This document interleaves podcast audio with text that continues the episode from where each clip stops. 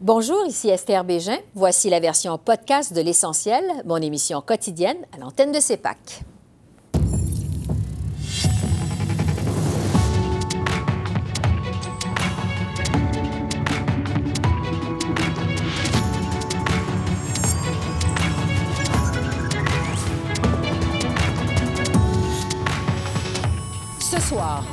Retour à l'équilibre budgétaire à l'horizon. Le nouveau budget fédéral de la ministre Freeland est-il responsable?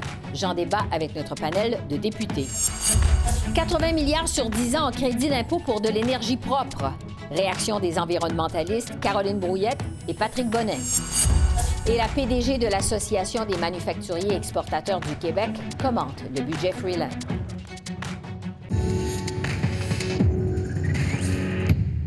Bonsoir, Mesdames, Messieurs. Au lendemain de la présentation du budget fédéral, les réactions sont mitigées face à ce budget écrit sous l'influence du NPD et du besoin de répondre au plan économique de Joe Biden aux États-Unis.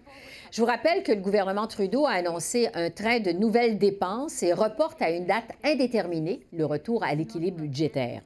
Le chef conservateur Pierre Poilievre promet donc de rétablir le gros bon sens, dit-il à Ottawa, en matière de gestion des finances publiques si son parti remporte les prochaines élections. Alors voici un extrait de la période des questions cet après-midi aux communes.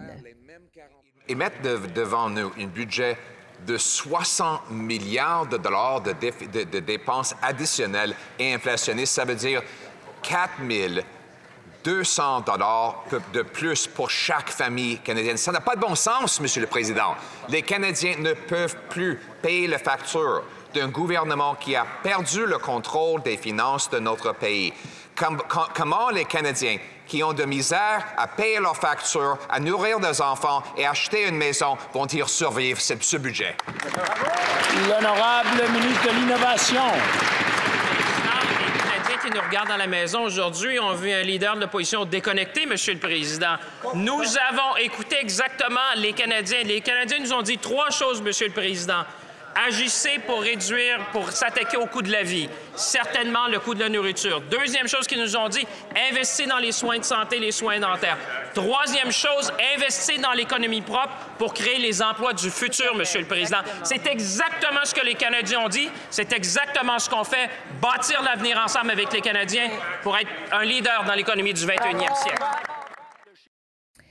Et pour réagir à ce budget, je retrouve notre panel de députés. Pour les libéraux, Rachel Bandayan. Pour les conservateurs, Luc Berthold. Pour le Bloc québécois, Nathalie Sinclair-Desgagnés. Et pour le NPD, Alexandre Boulris. Donc, un panel paritaire ce soir. Bonsoir, vous quatre. Bonsoir. D'abord, euh, réaction, je dirais, de façon générale sur le budget. Je vais vous demander à tour de rôle, est-ce que c'est un budget responsable? Si jamais le Canada se retrouve en récession, Luc Berthold, on vient d'entendre votre chef, je vais commencer par vous. Bien, écoutez, euh, non, et c'est pas moi qui le dis, c'est la ministre des Finances elle-même qui l'a déclaré euh, quand elle avait dit lors de l'énoncé euh, économique de l'automne qu'il y avait une ligne rouge qu'elle ne franchirait jamais concernant le ratio de la dette sur le PIB. Et la première chose qu'on a appris, c'est que non seulement ce ratio va être dépassé cette année, il va l'être également l'année prochaine. Elle avait dit que c'était une ligne qu'il ne fallait pas franchir pour avoir un budget responsable. Donc, elle-même l'a avoué, euh, on l'a vu, hein, ils n'ont pas respecté euh, leur promesse de revenir à l'équilibre budgétaire, ils n'ont pas respecté leur promesse que les déficits allaient diminuer. Bref, c'est un budget totalement irresponsable avec 67 milliards de nouvelles dépenses. Euh, donc, euh, on ne s'attendait pas à rien de moins des libéraux. On espérait, mais malheureusement, ils ont livré un budget libéral comme ils sont habitués de le faire. Nathalie Sinclair-Desgagnés du Bloc, un budget responsable? Bien, pas vraiment, parce que quand on pense récession, on pense à perte d'emploi. Et de quoi on aurait eu besoin? C'est une réforme de l'assurance-emploi. Une réforme de l'assurance-emploi qui est demandée depuis plusieurs années et qui a même été promise par le gouvernement libéral. Et pourtant, dans ce budget-là, on est très déçus de voir que non seulement il n'y a aucune annonce d'une réforme globale de l'assurance-emploi, mais en plus, toutes les mesures qui auraient pu être faites pour combler des trous, pour aider les chômeurs, pour euh, englober une plus grande partie des travailleurs qui cotisent avec leur argent au euh, Fonds pour l'assurance-emploi euh, n'auront pas euh, d'amélioration. Donc, c'est vraiment triste de voir que finalement, on n'est pas du tout prêt pour une récession. Alexandre Boulris au NPD, vous appuyez, on le sait, ce budget, donc un budget responsable dans les circonstances? Bien, je partage les critiques puis les préoccupations de, ma collègue en ce qui concerne l'assurance-emploi. C'est sûr qu'une récession veut dire perte d'emploi et on a un système qui est brisé en ce moment et les libéraux n'ont rien fait là-dessus. Alors, on va continuer à les pousser. C'est un enjeu important pour euh, le mouvement syndical au Québec, mais aussi partout au Canada. Mais on a des mesures qu'on avait demandées, nous, au NPD, qui vont aider les gens concrètement. Euh, on pense à doubler le crédit d'impôt sur la TPS. On l'a obtenu dans ce budget-là. Ça va aider les gens tout de suite. Puis en plus de ça, bien, on a les soins dentaires pour les adolescents, pour les personnes âgées, pour les personnes en situation de handicap. Et ça, ça va leur permettre d'économiser des centaines, voire des milliers de dollars dans les prochaines années. Alors, si jamais il y a une récession, puis ça devient un petit peu plus difficile économiquement, mais au moins les gens pourront aller chez le dentiste puis se faire payer par euh, le gouvernement fédéral. Puis euh, je pense que ça va plaire et ça va être euh, très utile pour beaucoup, beaucoup de personnes, notamment nos aînés. Bon, Rachel Badayan, vous venez d'entendre les critiques, notamment du Bloc et des conservateurs. Qu'est-ce que vous répondez à vos collègues, brièvement? C'est un budget responsable. Tu me vois venir, Esther. Euh, ça aurait été irresponsable de ne pas euh, dépenser afin euh, de sauver notre système de santé qui, qui, est présentement en crise. Et ça aurait été certainement irresponsable de ne pas préparer le Canada pour l'économie de demain. Et on sait que les Québécois demandent qu'on accélère la transition verte et la transition juste. C'est ce qu'on fait. Et d'ailleurs, je dois, vous avouer que ça me surprend de voir tous mes collègues et, je crois que euh, tous les Canadiens savent bien qu'on vit des moments difficiles. Euh, l'économie mondiale euh, vit une période d'instabilité. Alors, il fallait continuer à soutenir les Canadiens les plus vulnérables. C'est ce qu'on fait. On, présente un nouveau programme de, rabais d'épicerie qui, qui, va aider les Canadiens à joindre les deux bouts. Ça, c'était responsable également. Et je tiens aussi à corriger mon collègue conservateur. Le déficit a diminué en encore une fois cette année et va continuer de diminuer euh, au courant euh, des années qui viennent. Alors, on fait tout ça, on, dépense dans les priorités des Québécois tout en étant fiscalement responsable. Mais quand même, Rachel Bandayan, je reste avec vous parce que votre gouvernement ne vise plus, on le sait, le retour à l'équilibre budgétaire en 2027-2028, comme vous l'aviez fait lors de l'énoncé économique de l'automne dernier. Pourquoi? Depuis l'énoncé économique, euh, on a vu que les experts ont aussi changé euh, leur, euh, leur approche et, leur point de vue par rapport à l'économie mondiale. Je pense que vous voyez dans le budget qu'on est très transparent selon les prédictions. on a, il faut vivre avec la situation économique mondiale et nous allons voir que le Canada, comme tous les pays à travers le monde, euh, s'attendent à une période euh, un peu plus difficile économiquement euh, dans les mois à venir. Nous, au Canada, on est chanceux. On a vu que l'inflation a déjà baissé ici et j'espère, et selon les experts, ça va continuer de, de, baisser ici au Canada. Luc Berthold, des conservateurs, le gouvernement a annoncé hier 13 milliards de dollars pour le programme d'assurance dentaire. C'est une demande du NPD. si vous êtes porté au pouvoir lors des prochaines élections, est-ce que les conservateurs vont vous engager à conserver ce programme-là? On n'a pas l'intention de revenir sur les décisions, mais on a surtout l'intention de faire en sorte que tout nouveau programme va être accompagné de réductions de dépenses équivalentes. Et, permettez-moi de revenir sur ce que Mme Bendayan a dit quand elle a dit qu'elle avait un gouvernement responsable. Le gros problème de ce budget-là, le gros problème des libéraux, c'est qu'ils ont perdu toute crédibilité en matière de prévision budgétaire. Euh, on parle, dans le budget actuellement, on fait des prévisions économiques que l'inflation sera de 3,5% dans la prochaine année. 3,5 là, ça, ça veut dire qu'on va passer de 5,5% actuellement. On va s'en aller à 2 pour le mois de juillet, puis on va rester à 2 jusqu'à à 2 d'inflation pour les cinq prochaines années il n'y a rien qui se tient. Souvenez-vous, les libéraux avaient promis de faire des petits, petits, petits déficits puis de revenir à l'équilibre budgétaire quatre ans après. Ils ne l'ont pas respecté. Souvenez-vous euh, que les libéraux, encore une fois, avaient dit qu'on allait devoir s'attaquer à la dette, qu'on allait rembourser la dette, les emprunts faits par la COVID. Il n'y a rien de ça qu'on a vu dans ce budget-là tout ce que les libéraux promettent en matière de finances publiques, ça ne se réalise pas. Et malheureusement, il semble oublier qu'il y a un seul payeur pour tout ça. C'est le citoyen canadien qui va devoir payer pour l'ensemble de ces dépenses-là. Ils peuvent emprunter, ils le font allègrement. Ils peuvent taxer, ils le font allègrement aussi. Ou ils peuvent imprimer de l'argent, ça, ils l'ont fait allègrement au cours des dernières années. Et c'est ça la réalité. Nathalie Sinclair a dégagné au Bloc québécois. Euh, vous avez dit à la période des questions cet après-midi que le budget incluait 17 milliards de dollars destinés à l'énergie propre, mais que ce serait plutôt destiné à l'industrie pétrolière. Expliquez-nous qu'est-ce que vous, avez voulu dire au juste. En fait, c'est très simple. Euh, ce qui apparaît dans le budget, c'est un crédit d'impôt. Euh, c'est un crédit d'impôt qui va euh, pouvoir être réclamé par surtout des entreprises, euh, peut-être euh, dans certains cas des sociétés d'État, mais c'est très, très, très nébuleux sur la manière dont ça va pouvoir être mis en place. Des entreprises, surtout les entreprises pétrolières, qui décideraient d'améliorer, si on veut, leur performance euh, en termes écologiques. Le problème, c'est comme c'est des crédits d'impôt, on ne saura jamais à qui va aller cet argent-là. Donc, ça va être très difficile aussi pour le consommateur moyen, pour le contribuable, d'avoir une certaine reddition de compte sur est-ce que ça a vraiment aidé à, à un à une transition écologique. Malheureusement, on n'aura jamais la réponse et pourtant, on a vraiment besoin d'actions concrètes et claires en ce moment.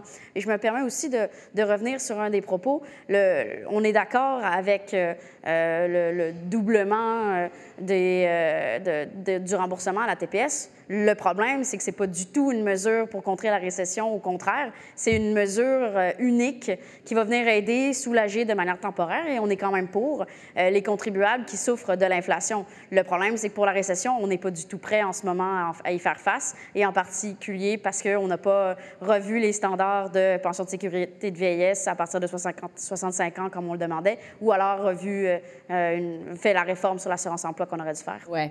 Euh, Alexandre Boulris, pour revenir aux demandes du NDPD, bon, on le sait, il n'y avait rien dans le budget pour satisfaire votre demande d'assurance médicaments. pourquoi vous avez quand même appuyé ce budget-là? Parce qu'il coche suffisamment de cases pour aider les gens concrètement. Euh, il y a des points de l'entente euh, qu'on a négociés qui sont là. On a forcé les libéraux à agir sur des choses qui, il y a à peine deux ans, refusaient les soins dentaires pour les personnes les plus démunies puis la classe moyenne qui vont pouvoir se faire rembourser des factures de dentiste, c'est formidable. Puis les gens dans les rues nous en parlent puis sont contents de voir qu'on a réussi à obtenir ça. On a fait campagne là-dessus, on l'a promis puis là on l'a obtenu. Même chose avec crédit dépôt TPS, loi anti-briseur de grève est également mentionnée dans le budget.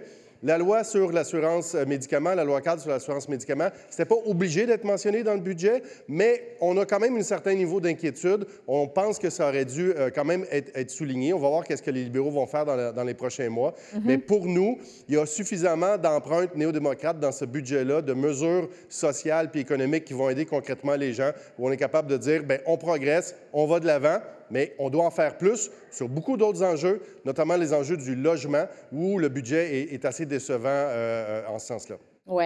Euh, Rachel Bandania, je vais terminer avec vous parce qu'on vient d'entendre Alexandre Boulris. Plusieurs reprochent aux libéraux d'avoir trop plié aux demandes du NPD, tellement que ce budget est écrit à l'encre rouge. Est-ce que vous avez trop plié justement aux demandes néo-démocrates? Il n'y a personne euh, qui nous force à faire euh, quoi que ce soit. On a pris nos décisions et euh, on, est, on est responsable pour. On a, on a dépensé 10 milliards de dollars dans un, une notre stratégie nationale de logement et euh, on continue avec cette stratégie-là et on continue de bâtir des maisons et des logements. C'est une priorité euh, pour nous. Euh, je tiens aussi à dire que c'est un, milliard de dollars qu'on vient d'annoncer pour la protection et la promotion de nos deux langues officielles, y compris la promotion de du français au Québec. Alors, plein de, bonnes choses dans ce budget-là qui répondent aux demandes des Québécois.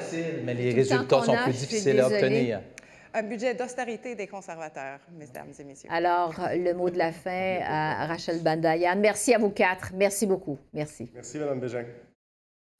Et dans son nouveau budget, la ministre des Finances, Chrystia Freeland, annonce des crédits d'impôt d'une valeur, bon, on le sait, de 80 milliards de dollars sur 10 ans pour euh, stimuler les investissements dans le secteur de l'énergie propre. Ces crédits vont servir à la fabrication de technologies propres, la production d'électricité et d'hydrogène propre, de même qu'au stockage de carbone. Alors, pour réagir à ce plan, je retrouve Caroline Brouillette, qui est directrice du réseau Action Climat, et Patrick Bonin, de Greenpeace Canada. Bonsoir à vous deux.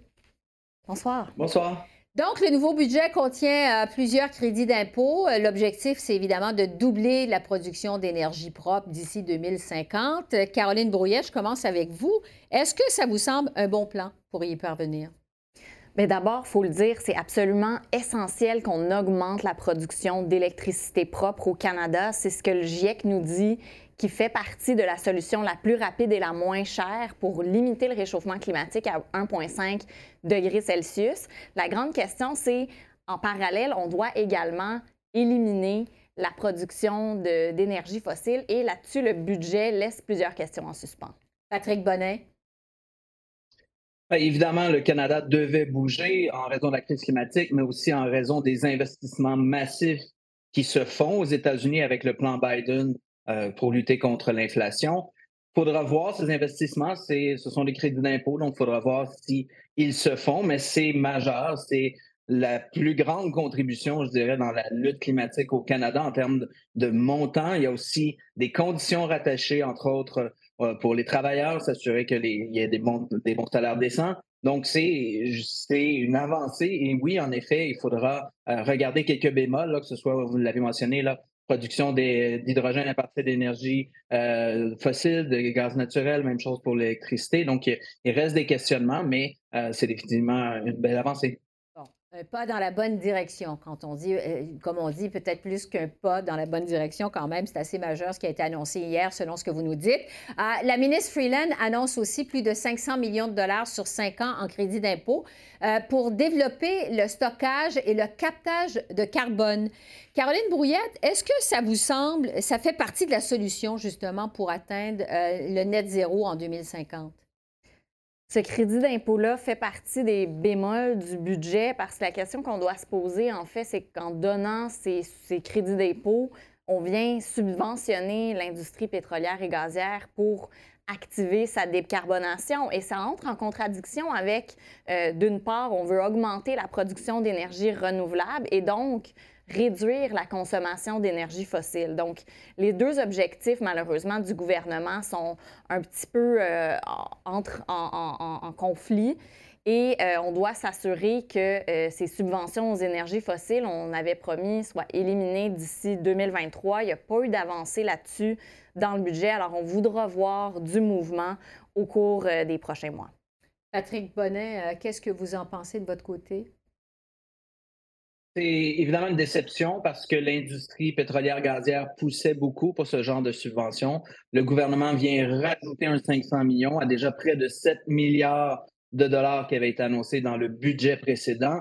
Il faut comprendre que quand on parle de séquestration capture du carbone, c'est littéralement une subvention au combustible fossile, malgré le fait que ça n'a pas été déployé à large échelle, qu'il y a énormément de questionnements sur la faisabilité de ce genre de, de projets et de stratégies. Le GIEC est très clair sur le potentiel limité, sur les coûts élevés de cette technologie et aussi c'est de l'argent qui n'ira pas aux solutions alternatives qui existent et qui demandent d'être financées. Donc, c'est une des grandes déceptions, je dirais.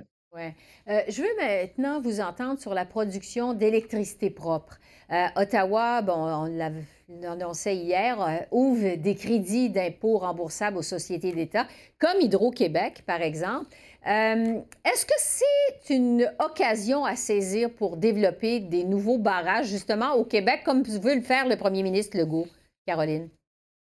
C'est important dans le budget que des entités non taxables comme Hydro-Québec, mais également des corporations autochtones soient éligibles à ces crédits d'impôt-là et puissent mettre de l'avant aussi euh, les, solutions euh, renouvelables du futur. Cela étant dit, au Québec, la question qu'on doit se poser, c'est est-ce qu'on a vraiment une réflexion sur l'avenir énergétique au complet qui inclut la possibilité de euh, mettre en place des mesures pour la sobriété énergétique? On le sait, au Québec, on gaspille énormément d'électricité. Alors, avant de construire de nouveaux barrages, il faudra s'attaquer à notre efficacité. Patrick Bonnet.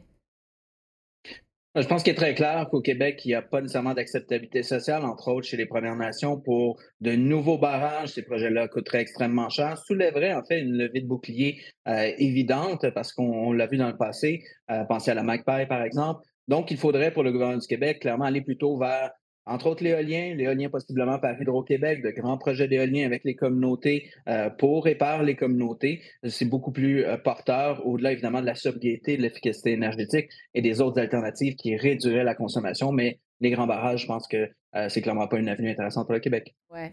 En terminant, de façon générale, à la lumière de ce budget qui a été présenté hier, est-ce que vous diriez que le Canada est bien outillé pour atteindre le net zéro en 2050? Patrick Bonnet.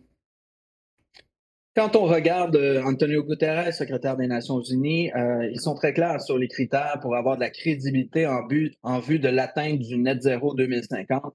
Ça prend des cibles ambitieuses à court terme pour 2030, au moins de réduire au niveau mondial de 50% les émissions. Le Canada, comme pays riche, n'a même pas cet objectif, n'a même pas de plan pour y arriver. M. Guterres demande également de ne plus financer de nouveaux projets pétroliers et gazier. Le Canada ne pas engagé à faire ça, approuve encore des projets. Donc, il faudra non seulement une bonification de son plan, davantage de réglementation, entre autres au niveau du secteur pétrolier gazé pour plafonner et réduire les émissions de ce secteur. Mais malheureusement, actuellement, le Canada n'est pas en voie clairement d'être crédible d'un point de vue euh, de, de carboneutralité 2050. Et Guterres dit même, M. Guterres, qu'il faut viser 2040 et que le Canada devrait viser 2040. Hmm. Caroline Brouillette, je vous laisse le mot de la fin là-dessus transformer complètement l'économie canadienne pour la rendre sécuritaire d'un point de vue climatique, ça nécessite un méchant virage. Et ce qu'on a vu hier, c'est un sérieux coup d'aviron que le gouvernement a donné en accélérant le déploiement des énergies et de l'électricité renouvelables. Donc là, on a une grosse carotte, ça va nous prendre également un gros bâton. Donc, euh, comme Patrick le disait, on attend euh, un plafonnement des émissions du secteur gazier qui est rigoureux, qui est solide avec une trajectoire ambitieuse. Et du côté du déploiement de l'électricité propre, il y a un mandat qui est en développement. Ça va être extrêmement important que ce mandat soit solide et qu'il euh, vienne réglementer finalement les entreprises qui, là, ont de nouveaux déniers pour mettre de l'avant euh, leur projet. Hmm. Caroline Brouillette, Patrick Bonnet, merci à vous deux. Merci. Merci. Bonne soirée. Et pour poursuivre sur ce plan de 80 milliards sur 10 ans pour la transition énergétique, il y a l'Association des manufacturiers et exportateurs du Québec qui avait aussi leurs attentes face au budget fédéral. Alors, je retrouve sa présidente, euh, Véronique Prou. Bonsoir, Madame Prou. Bonsoir. On s'était parlé la semaine dernière euh, dans la foulée de euh, la visite du président Biden au Canada. Vous demandiez au gouvernement fédéral des mesures costaudes, je dirais, pour avec le plan colossal de réduction de l'inflation aux États-Unis. Je vous demanderai d'abord, de façon générale, comment vous accueillez ce budget de Mme Freeland déposé hier? Ben, écoutez, on est satisfait du budget qui a été déposé parce qu'essentiellement, le gouvernement a assuré une certaine réciprocité par rapport aux mesures fédérales, par rapport à l'IRA. Et c'est ce qu'on demandait, qu'il y ait une réciprocité au niveau des différentes mesures qui ont un impact sur les Canadiens. Bon, parce que quand on compare les chiffres quand même, il y a de grosses différences. Évidemment, c'est deux pays différents. Euh, le Canada annonce 80 milliards sur 10 ans, alors qu'aux États-Unis, ce plan-là, c'est près de 400 milliards. Est-ce que ça va être assez pour permettre aux entreprises d'ici de tirer leur épingle du jeu, d'être compétitives? Canada ne pouvait pas aller aussi loin que les États-Unis en termes d'investissement ou de mesures et de programmes. Euh, par contre, il y a eu des mesures très ciblées qui ont été annoncées hier euh, sur les technologies propres, les technologies vertes, l'énergie éolienne ou l'énergie renouvelable, pardon. Alors, ça permet d'assurer une certaine réciprocité bien ciblée pour permettre à cette filière-là de se développer au Canada. Alors, à court terme, on n'en ressortira pas mais à moyen et long terme, on peut s'attendre à développer une industrie euh, autour de ces secteurs-là qui, va être forte et résiliente. Et c'était ce qui était souhaité de notre part euh, pour ce budget-ci. Oui. Euh, Ottawa qui instaure donc des crédits d'impôt à l'investissement dans la fabrication de technologies propres. Expliquez-nous comment vont s'articuler justement ces crédits d'impôt. Alors, il y a trois crédits d'impôt qui ont été annoncés hier. Le premier, c'est un 15 un crédit d'impôt de 15% pour la production d'énergie renouvelable. Donc, on peut penser à l'éolien ou autre, type d'énergie. Euh, ce qui est intéressant, notamment au Québec, euh, parce que de plus en plus, les entreprises euh, seront potentiellement sollicitées pour produire de l'énergie à même leur site. Le deuxième, c'est un crédit d'impôt de 30% pour la production de technologies vertes. Alors, vous fabriquez, par exemple, des véhicules à zéro émission, des batteries de vous allez avoir accès à un crédit d'impôt de 30% pour tout l'investissement que vous faites au sein de votre usine. Et de l'autre côté, le client, le manufacturier qui va acheter euh, acheter les batteries de stockage, lui aussi aura le droit à un crédit d'impôt de 30% à stimuler l'investissement ici au Canada, développer cette filière-là. Ce qui est à noter, c'est qu'une entreprise ne pourra pas cumuler les crédits d'impôt, donc on, a le droit à un, un, des trois crédits d'impôt en fonction de, l'activité économique dans laquelle on est, bien sûr. Donc, des crédits d'impôt, mais il n'y a pas dans ce budget d'aide directe aux industries, il n'y a pas de subvention industrielle, comme c'est le cas d'ailleurs aux États-Unis. Euh, jusqu'à quel point ça désavantage, je dirais, les entreprises d'ici? Les programmes d'aide directe, c'est toujours euh, une mesure qui est très euh, qui, est très en demande de la part des industriels. Et quand les États-Unis en offrent, mais ben, c'est difficile de justifier un investissement au Québec, au Canada, s'il n'y en a pas. Par contre, dans le budget, il y avait quand même le, le Strategic le fonds d'innovation stratégique, là, je ne suis pas certaine de bien le dire en français, qui existait déjà, qui vise à stimuler l'investissement pour décarboner son industrie. Alors, ce fonds-là existait, mais ils ont annoncé euh, qu'ils le, recapitalisaient et qu'ils le prolongeaient sur 10 ans. Alors, dans ce fonds, il y a un volet de contribution non remboursable, un volet de subvention, mais c'est vraiment pour les très grands projets d'investissement. Ce sont des grandes entreprises avec des projets, par exemple, de plus de 50 millions qui sont admissibles. Donc, ça, c'est une, nouvelle, bonne nouvelle pour les, les grands industriels, mais je vous dirais que ce qui manquait dans le budget hier, c'est vraiment des programmes d'aide directs entreprises qui auront des efforts importants à consentir au cours des prochaines années pour décarboner leur industrie. Alors, d'un côté, on a des mesures fiscales bien ciblées qui visent le développement de la filière verte, donc énergie renouvelable technologie, euh, euh, euh, technologie verte. mais ce qui manque, c'est vraiment comment, au-delà de ça, comment on, favorise la transition énergétique de nos entreprises. Et c'est là où on, a on aurait eu besoin davantage de support pour les PME québécoises, canadiennes. Oui. Reste que malgré tout ça, le problème numéro un, ça demeure l'enjeu de la main-d'œuvre. Il y a plus de 26 000 postes vacants dans le secteur manufacturier juste au Québec. vous dites qu'il faut poursuivre les efforts pour accélérer le traitement des dossiers en matière d'immigration. Est-ce est-ce que le budget d'hier de Mme Freeland répond en quelque sorte à ce problème-là? Pas, vraiment. Alors, on a vu que le gouvernement fédéral a augmenté les seuils d'immigration de façon importante, donc c'est un, un pas dans la bonne direction. Encore faut-il s'assurer que les gens puissent arriver plus facilement? Donc, ça fait plusieurs années qu'on demande au gouvernement fédéral de revoir ses processus, d'investir pour pouvoir euh, alléger le système, faciliter, accélérer la venue notamment des travailleurs étrangers temporaires. Alors malheureusement, il n'y avait pas rien dans ce budget-là pour ce, ce, programme-là.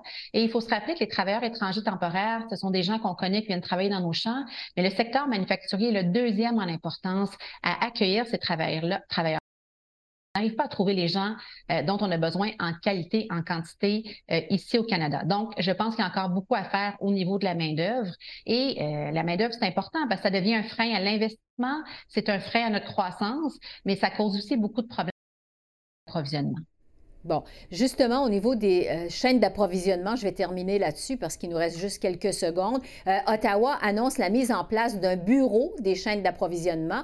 Est-ce que c'est une bonne idée? Bien, écoutez, c'est une bonne idée en soi de pouvoir coordonner les efforts de différents ministères, de différentes organisations qui, sont liées à la chaîne d'approvisionnement, mais je voudrais que l'enjeu majeur, c'est plus tant le transport, la logistique. Il y a toujours des enjeux, il y a toujours des défis, mais le, le cœur du problème maintenant, c'est vraiment au niveau de la main-d'œuvre. Nos entreprises ont de la difficulté à avoir accès aux matériaux, aux pièces dont ils ont besoin parce que leurs fournisseurs nécessaire ou la main-d'œuvre n'est pas qualifiée, donc il y a des enjeux de qualité. Alors, c'est vraiment un nouveau problème qui se pointe et qui continue à mettre de la pression sur nos chaînes d'approvisionnement partout à travers le pays. Oui, ça demeure vraiment le cœur du problème que les, cette pénurie de main-d'œuvre. Euh, Véronique Prou, merci beaucoup. Merci. Merci à vous. Alors voilà, c'est comme ça qu'on a vu l'essentiel de l'actualité de ce mercredi 29 mars sur la colline parlementaire à Ottawa. Esther Bégin qui vous remercie d'être à l'antenne de CEPAC, la chaîne d'affaires publiques par câble. Je vous souhaite une excellente fin de soirée et je vous dis à demain. Au revoir.